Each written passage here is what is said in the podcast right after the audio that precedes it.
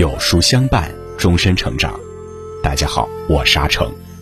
今天让我们继续收听有书名著《强秦密码》，帝国路上的七张面孔。自秦穆公之后，秦国经历了十五代国君，近二百六十年的时间里，这十五位君主一直碌碌无为。中间，秦国还经常发生内斗、残杀手足的现象，把本就不强大的秦国搞得民不聊生、支离破碎。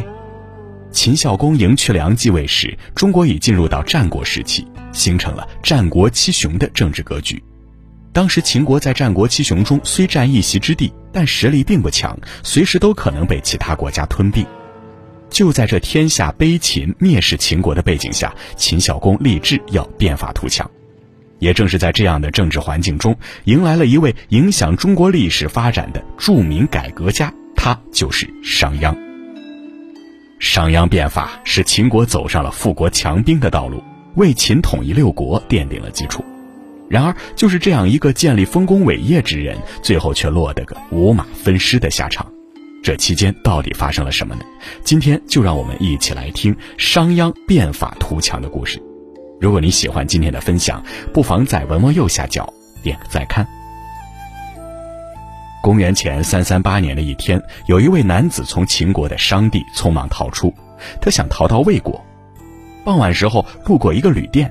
男子想停下来在店里歇息一晚，但没想到的是，旅店的老板要他出示照身帖，相当于我们现在的身份证。男子说自己没有，老板说道：“商君变法，住店得要有证件，没有证件我不能收留。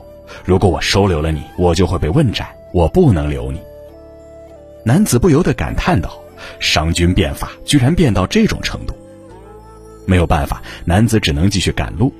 这名男子就是商鞅。商鞅因变法成功，被秦孝公封于商地，成为商君。那么他为什么要逃离商地，逃往魏国呢？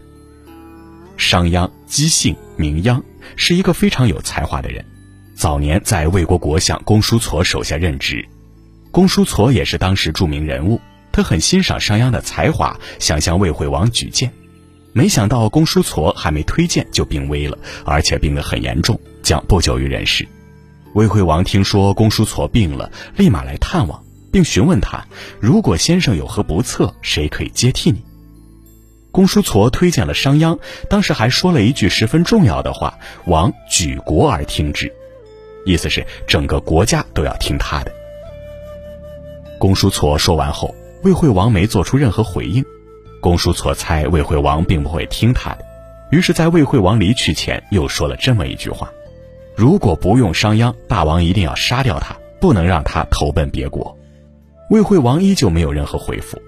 待魏王离去后，公叔痤对商鞅说：“我向大王举荐你接替我的位置，但我感觉他不会重用你，于是我让他杀了你。”商鞅笑了笑，平静地说道：“魏王不会听您的话用我，自然也不会听您的话杀我。”而魏惠王确实如商鞅所言。他甚至认为公叔痤因病入膏肓才语无伦次，所以那些话根本没当回事儿。公叔痤死后，商鞅继续待在魏国，当然也没有受到魏王重用。那么，商鞅后来又怎么会跑到秦国去呢？回答这个问题，我们就不得不提到一个人，那就是秦孝公。当年秦孝公看到了亡国之危，继位后便与魏国签订休战盟约，将大片的土地割让给了魏国。不止肥美的河西湿地，还有秦国的千年屏障函谷关。秦孝公是一位有远大抱负的君王，他忍辱偷生，以此换得休养生息的机会，所以秦孝公下定决心，一定要变法图强，拯救秦国。而想要变强，首先得有人才，于是当时秦孝公颁布了一则千古罕见的求贤令，为吸引人才前来秦国，他在求贤令中提出这样一个口号。与之分土，意思就是无论什么人，只要能使秦国发展强大，甚至可与其共享江山。这是中国历史上第一个作为君王的人提出愿意给帮助自己筹谋的人分土地。求贤令的颁布果然吸引了大批六国人才，其中就包括商鞅。来到秦国的商鞅举目无亲，要想见到秦王，可以说是难于登天。最后好不容易托关系找到了秦王很宠信的一名宦官，名叫景监。在他的帮助下，商鞅终于见到了秦王。按理说，费尽心机见到秦孝公，商鞅应倾其才，让孝公赏识自己。但商鞅没有。商鞅一共面见秦王四次，前三次两人谈得很不愉快。第一次见面，商鞅对秦王大谈地道，这个“地”指中国历史上的五帝：黄帝、颛顼、帝喾、尧、舜。而所谓的地道，则是指仿尧舜等三皇五帝圣人之国，以无为治天下。秦孝公听了之后昏昏欲睡，商鞅一走，秦孝公就把景监大骂一顿，问他举荐的都是啥人。他当时是这样评论商鞅的：他就是一个妄人。妄人就是指一个妄自尊大、只会说大话的人。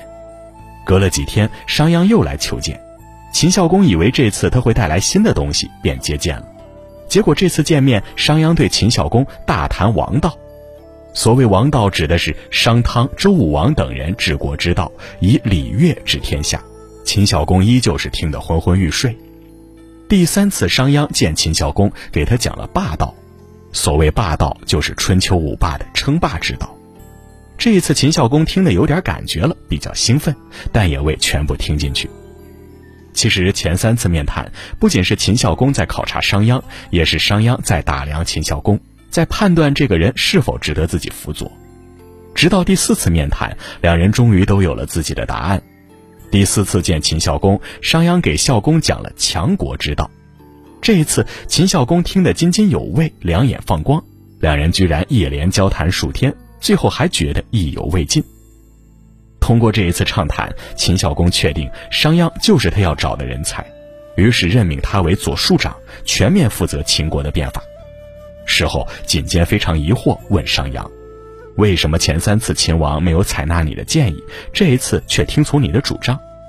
商鞅解释道：“是因为通过王道、地道、霸道治理秦国，秦国发展需要数百年的时间才能实现，速度太慢。”而事实也正如商鞅所言，二十多年后，秦国已成为七国中的强国。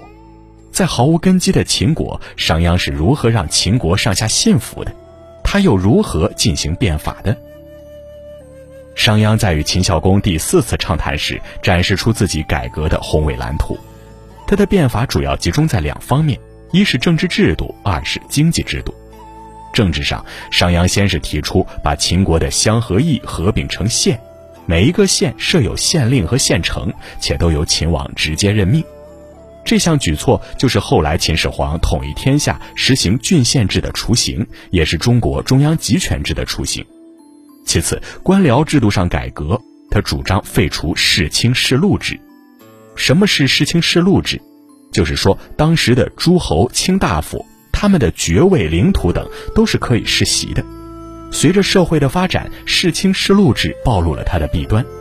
做官的人世世代代做官，普通百姓永远只能是百姓，这让许多优秀的人才失去做官报效国家的机会，使得政权缺少新鲜的血液。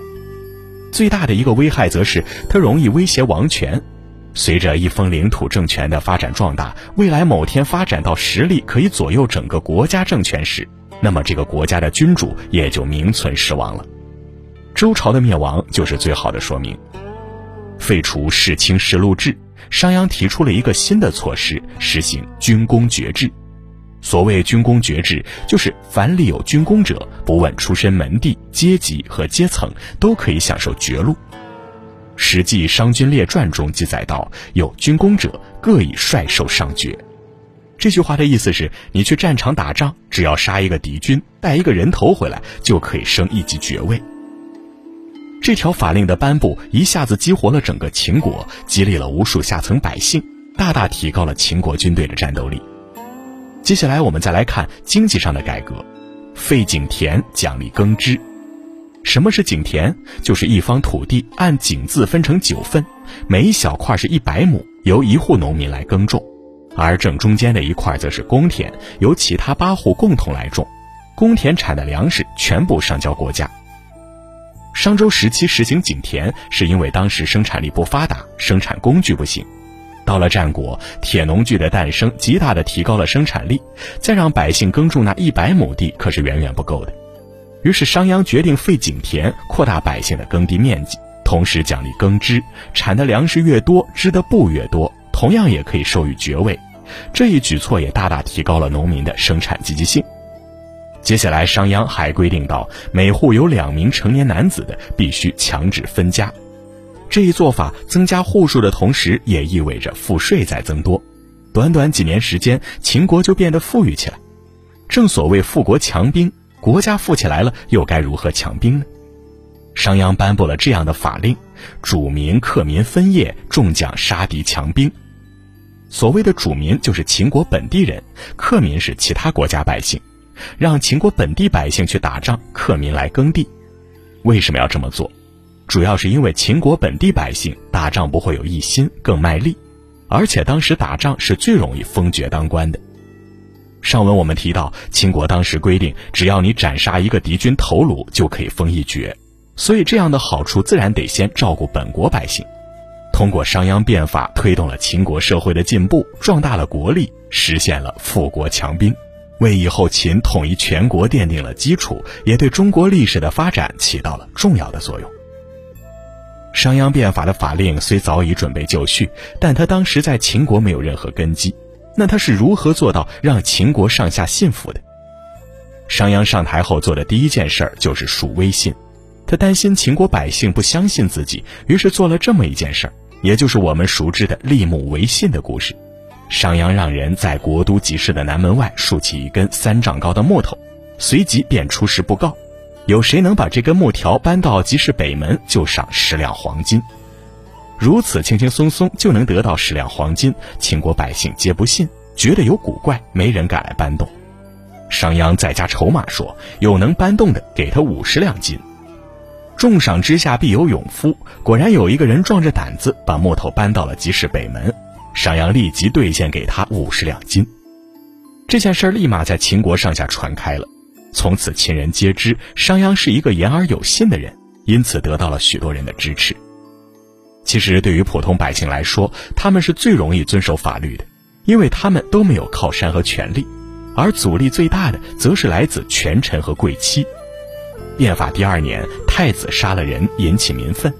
此时，如果商鞅不惩罚太子，那么新法将很难继续推进，令政不能行。若处罚太子，必然导致君臣嫌隙，遭太子记恨，将来新君继位，很可能因为私仇杀了自己。这样一来，新法也不能继续推行。为了新法推行，实现自己的抱负，商鞅最后想出了一个办法：处罚太子的两位老师。这次事件在朝野上下引起了轩然大波。四年后，其中一位老师又犯了罪，商鞅直接下令处异刑，就是把鼻子割掉。而这件事儿也为商鞅的结局埋下了伏笔。秦孝公死后，太子继位，也就是秦惠文王。这位被割了鼻子的老师立即诬告说商鞅谋反。由于商鞅之前和秦惠文王也有过过节，于是秦惠文王立马下令抓捕商鞅。商鞅得到消息后，于是就有了开头那一段逃亡的故事。由于商鞅和魏国之前有渊源，魏国禁止他入境。最后还将其捆绑送给秦国，最后落得个被车裂、五马分尸的下场。纵观商鞅一生，成也新法，败也新法。我们不得不承认，商鞅是一位非常卓越的政治家、改革家。他能顺应时代发展需要进行改革，使得秦国迅速地从原本一个三四流弱国，一跃成为七国中数一数二的强国。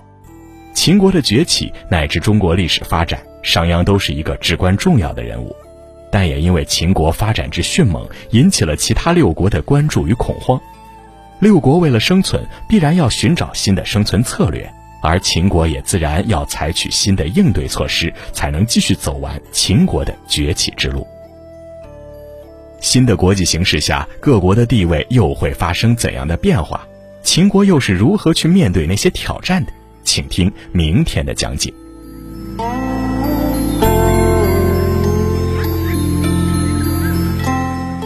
好了，今天的文章就跟大家分享到这里。喜欢名著栏目，记得在文末点亮再看，我们会更有动力给大家带来优质内容。清晨读书成长，夜晚情感陪伴。想和有书君和主播阿成零距离交流吗？扫描文末二维码，关注有书视频号，每天和你面对面分享观点，感悟人生。记得在视频点赞留言，还能赢取实体书。另外，长按扫描文末二维码，在有书公众号菜单免费领取五十二本好书，每天有主播读给你听哦。或者下载有书 APP，海量必读好书免费畅听，还会空降大咖免费直播，更多精彩内容等您随心挑选。强秦密码：帝国路上的七张面孔系列正在连载中，明天我们一起来听张仪的故事。我是阿成，我在山东烟台向您问好。